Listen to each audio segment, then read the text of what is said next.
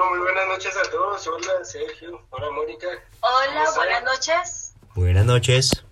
Noche, buenas noches. Anderson, bienvenido a los ambientalistas. Muchas gracias por la invitación.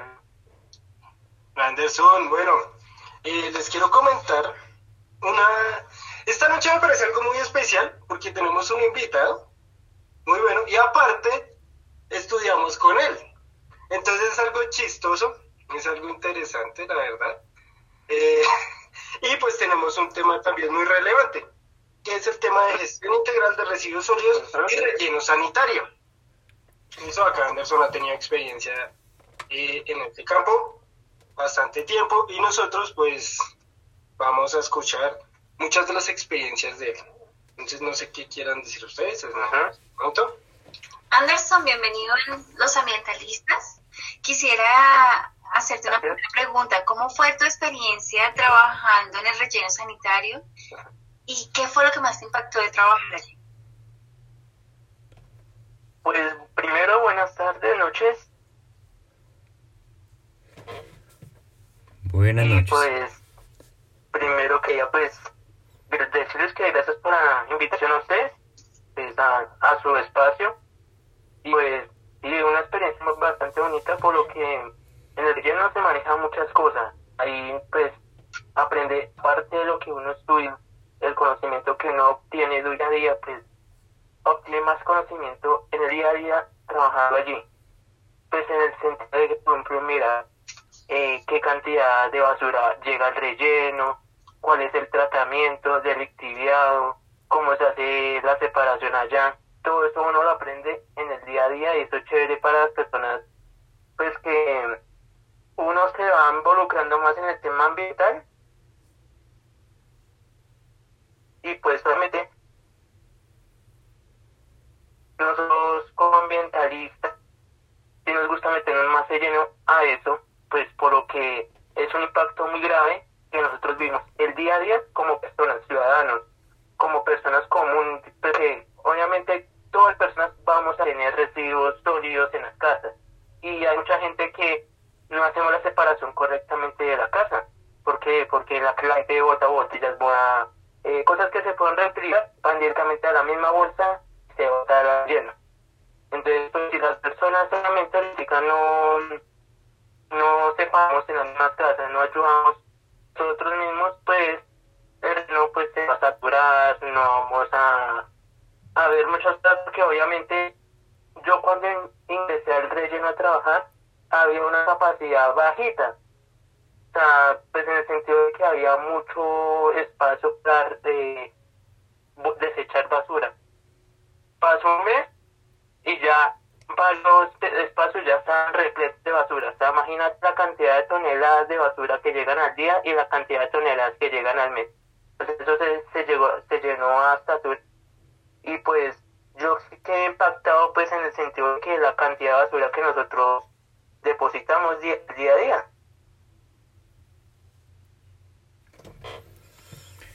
Perfecto, Anderson. Yo tenía una preguntita para ti. Eh, ¿tú, ¿Tú cómo nos ves a nosotros los bogotanos en el tema de la separación de los residuos? Yo también tengo entendido que para separar, pues digamos, los residuos biológicos que son de nuestro baño, tenemos que separarlos en una bolsita roja para que el señor recolector al momento de recoger esos residuos lo pueda disponer de una forma adecuada. Lo mismo con los RAES, con los residuos electrónicos. Yo creo que nosotros tenemos una disposición errónea en donde mezclamos todo con todo y a la final eso puede afectar en la disposición final.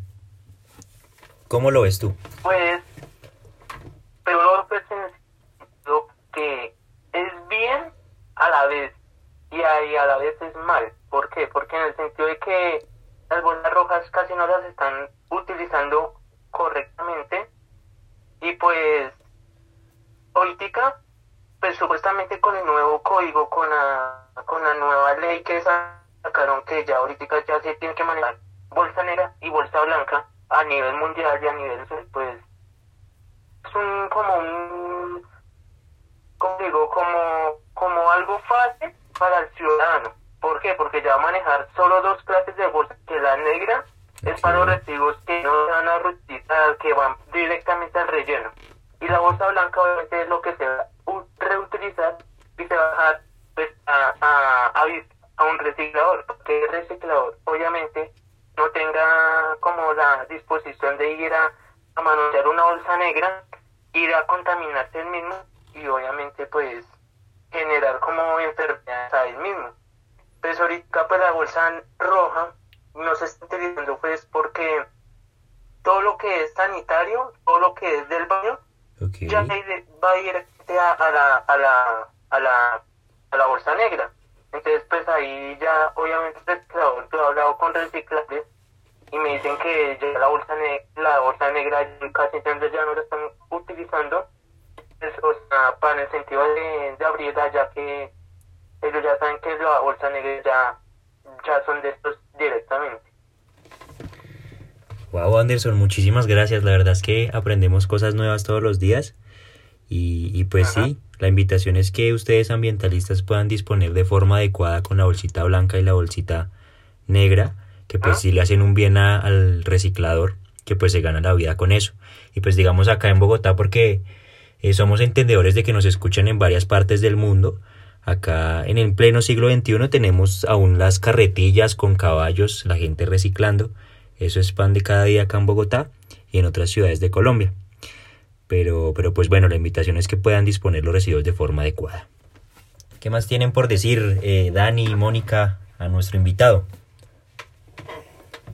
Yo, yo tengo una pregunta. Según lo que estuve viendo de fotografías de los rellenos sanitarios, especialmente en nuestra ciudad de Bogotá y en los municipios aledaños, la mayor cantidad de basuras o de desechos de residuos que llegan podrían ser reciclados y reutilizados. ¿Tú qué nos puedes decir al respecto? Pues mira que yo me voy a meter a otro, te voy a responder esto, pero me voy a meter a otro tema. Por ejemplo, en el sentido que en el reino se está necesitando casi más de 1.350 toneladas en el día, equivalente o casi a un medio terreno que es es especial para uno. Y pues yo me he dado cuenta que, por ejemplo, solo en un municipio se desecha 50 toneladas en el día. Ahorita actualmente el relleno, donde yo prácticamente yo trabajaba, no digo el nombre, pues por derechos, eh, ese relleno no disponía de, por ejemplo, de alguien o de al menos de un reciclador que fuera a mirar qué se podía reciclar ahí. ¿El por qué? Por la cantidad de basura que se está depositando allí. Y pues obviamente allí no se está haciendo como una separación biológica, no se está haciendo una separación que digamos sacar el cartón se pueda sacar eh, cosas que se puedan reutilizar no se están haciendo allí. O sea, tal cual llega el relleno, tal cual llega y se dispone allí. O sea, no hay una separación que obviamente diga uno, bueno, hay un común como allí, no, directamente todo va directamente allí. Entonces, pues, obviamente yo digo que no puede ser el relleno, pero yo todo lo que yo vi allí sí me impactó bastante, pues, por lo que varios canales dicen que separan, hay varios canales que dicen que hacen reutilización, donde yo trabajé, no se hace eso. Entonces eso es como mucha problemática, mucha, mucho aspecto que se puede hacer allí y pues allí hay muchas irregularidades frente al tema ambiental, es por lo que no prácticamente es como recoger plata, fondos y no se está haciendo algo frente ahí. O sea, llega el relleno, llega, se dispone y ya. O sea, no hace más control ahí. No es la primera vez que nosotros escuchamos eso y de hecho yo he visitado también varios rellenos sanitarios. La invitación sería a la comunidad, a la comunidad de los ambientalistas y a la comunidad en general, porque realmente esos residuos no deberían llegar al sanitario, al relleno sanitario. Allá solamente deberían llegar residuos peligrosos, residuos biológicos y residuos orgánicos. Los demás residuos deberían tener otro tipo de tratamiento empezando por nosotros en el hogar. Entonces yo pienso que no tendríamos que darle toda la culpa al relleno sanitario porque no debería llegar ese tipo de residuos. Aunque sí sería importante que los rellenos sanitarios tuvieran en cuenta este podcast y empezaran a tomar alternativas frente a este hecho tan importante. Obviamente nosotros los invitamos, invitamos a los ciudadanos a que comiencen realmente a reciclar, a reutilizar, a reparar y a dar un manejo apropiado de los residuos en nuestro hogar. Y también invitamos a los rellenos sanitarios a que, bueno, obviamente no faltan las personas que no utilizan adecuadamente los residuos y sería importante que hicieran como una especie de contratación o de convenio con personas que se dedican al reciclaje. ¿Tú qué opinas, Daniel? Bueno, yo opino que en este momento estamos hablando de que todos los residuos se mezclan, ¿sí? Lo que ahora llaman mezcla de residuo. Y yo opino que no solamente es eso, sino también estamos hablando ya como tal en este podcast en lo que queremos eh, fomentar y aparte la comunidad general tiene que hacer es un cambio de mentalidad, ¿sí? todo se está volviendo consume, desecho, consumo, desecho. Y no, o sea, tiene que haber una disposición final diferente. Estamos hablando de que hay algunos, como los residuos peligrosos, bueno, entre otros, que no podemos hacerles la disposición nosotros mismos, por ende es peligroso, sí, estamos hablando de también, digamos, los residuos hospitalarios, bueno, todas esas cosas. Ahora, eh, lo que yo opino es que tenemos que tener más conciencia en ese aspecto. Ahora, digamos, el tema del reciclaje está teniendo un impacto grandísimo a nivel mundial y local. Estamos viendo que no es una no es la forma única de ver esta situación, pero sí es una forma muy fuerte y que está cogiendo mucha fuerza en este momento. No sé tú qué opinas, Sergio Anderson, de ese tema.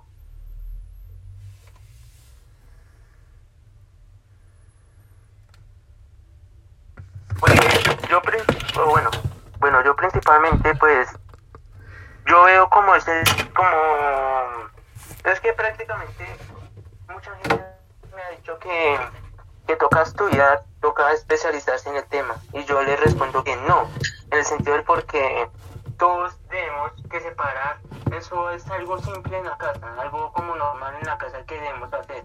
Así incluso ahorita en la pandemia ellos lo han tomado y lo han hecho en casa. Y, lo, y hasta incluso han hecho como, como estilo de, de, entretenimiento con los hijos, de coger y separar las botellas, separar las, las tapas, separar el plástico, separar eh, el cartón, separar prácticamente todo lo necesario que se pueda reutilizar y eso lo hacen y lo separan en una bolsa. Y obviamente ellos se los entregan a un reciclador. Y pues ellos lo han tomado como en ese sentido, pero ahorita yo, mucha gente, uno les habla, uno les habla y uno les habla y la gente no, no toma las cosas en serio, sabiendo que ahorita el impacto ambiental tan tremendo que hay en a nivel nacional y a nivel internacional es muy grave, porque nos está afectando tanto a nosotros y tanto al futuro de nuestros hijos y bisnietos de nosotros.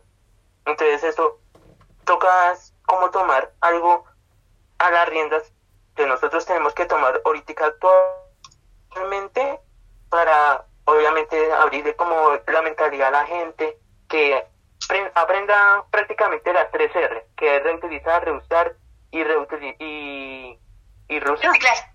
O sea, todas las tres, reciclar, es que a veces incluso no hay tres R's, hay más R's actualmente. ¿Por qué? Porque hay muchas muchas cosas que se pueden hacer hasta con la ropa, se puede hacer con los zapatos. Dime.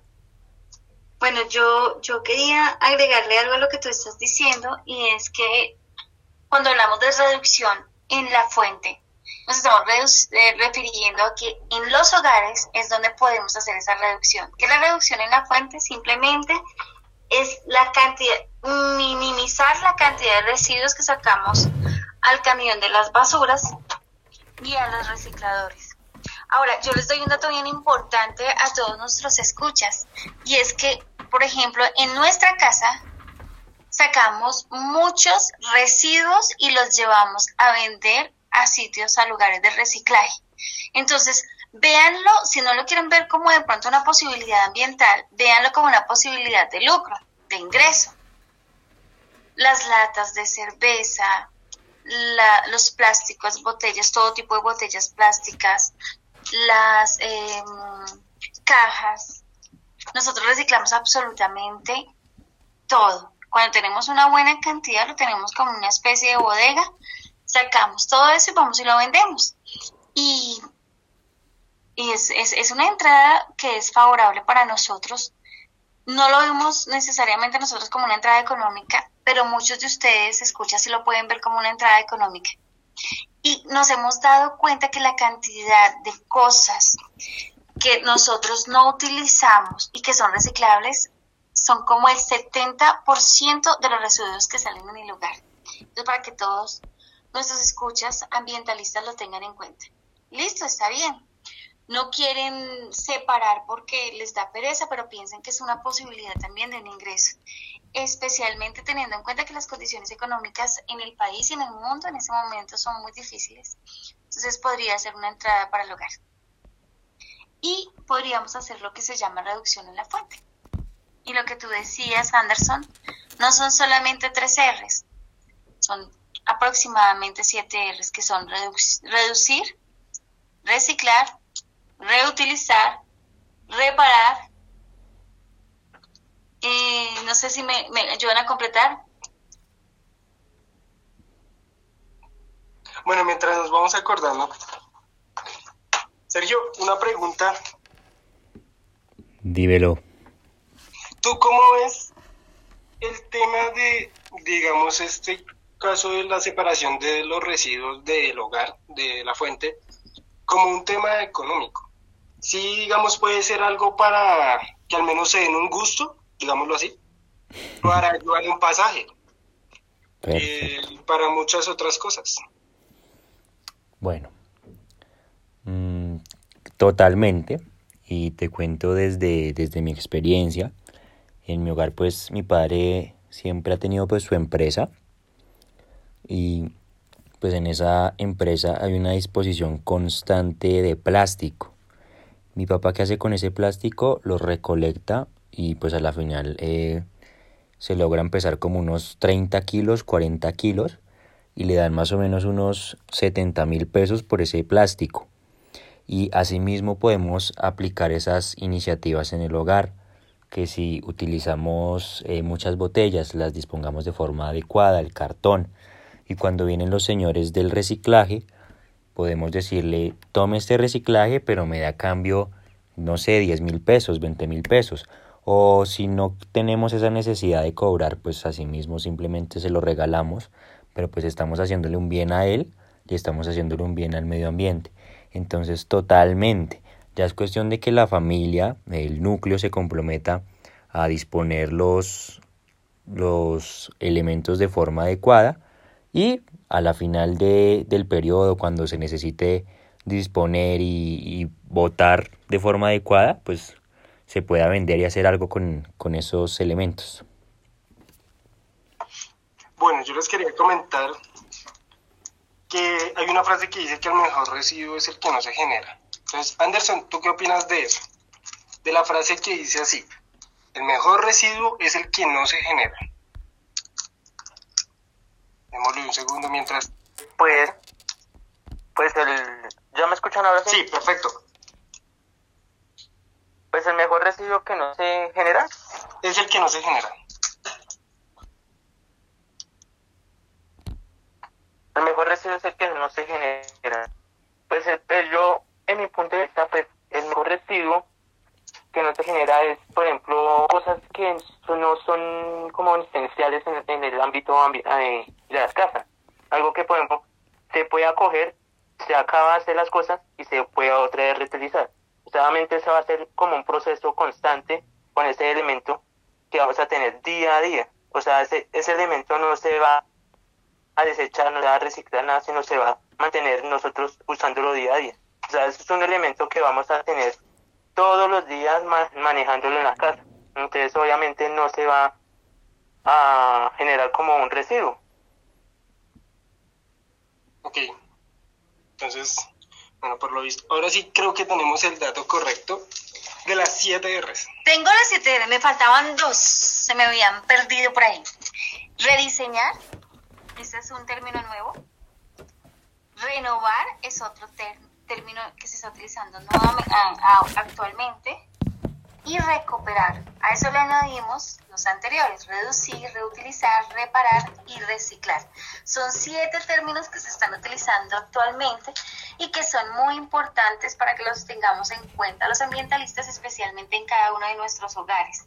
Con respecto a lo que tú decías, Daniel, es mejor, el mejor residuo es el que no se genera. Nosotros hemos comenzado a trabajar al respecto, ¿cierto?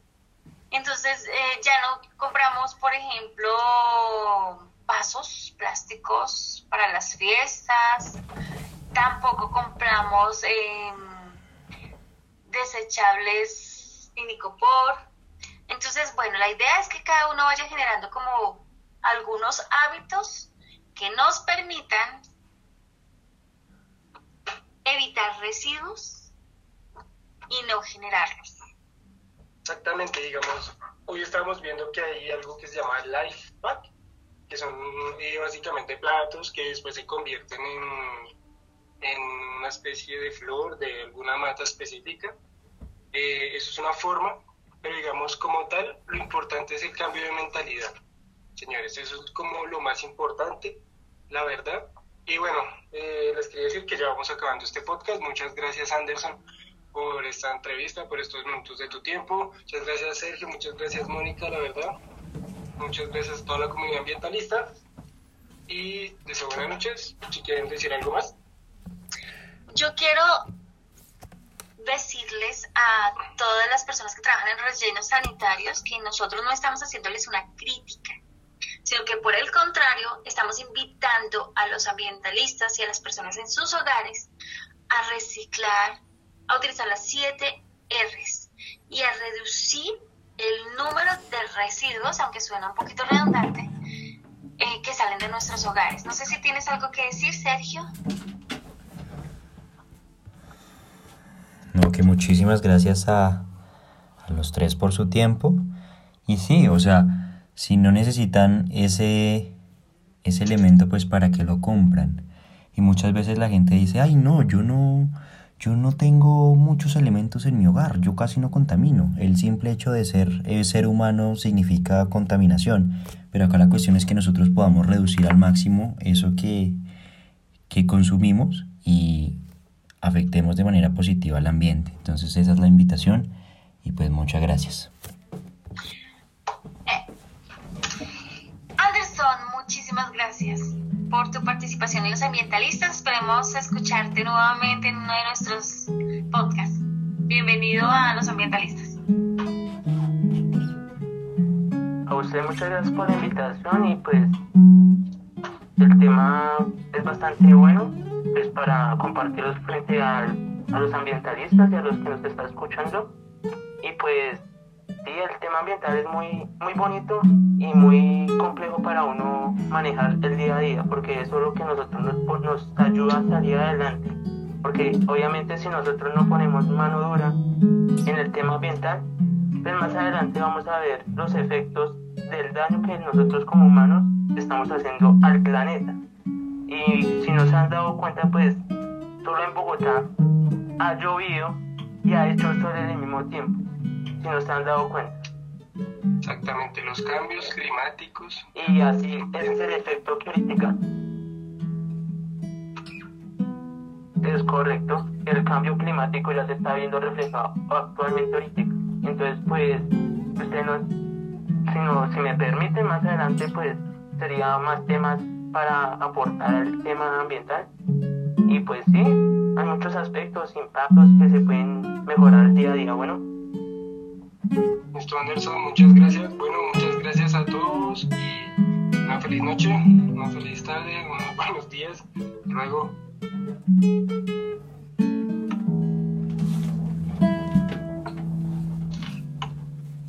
Muchas, muchas gracias. Chao, chao.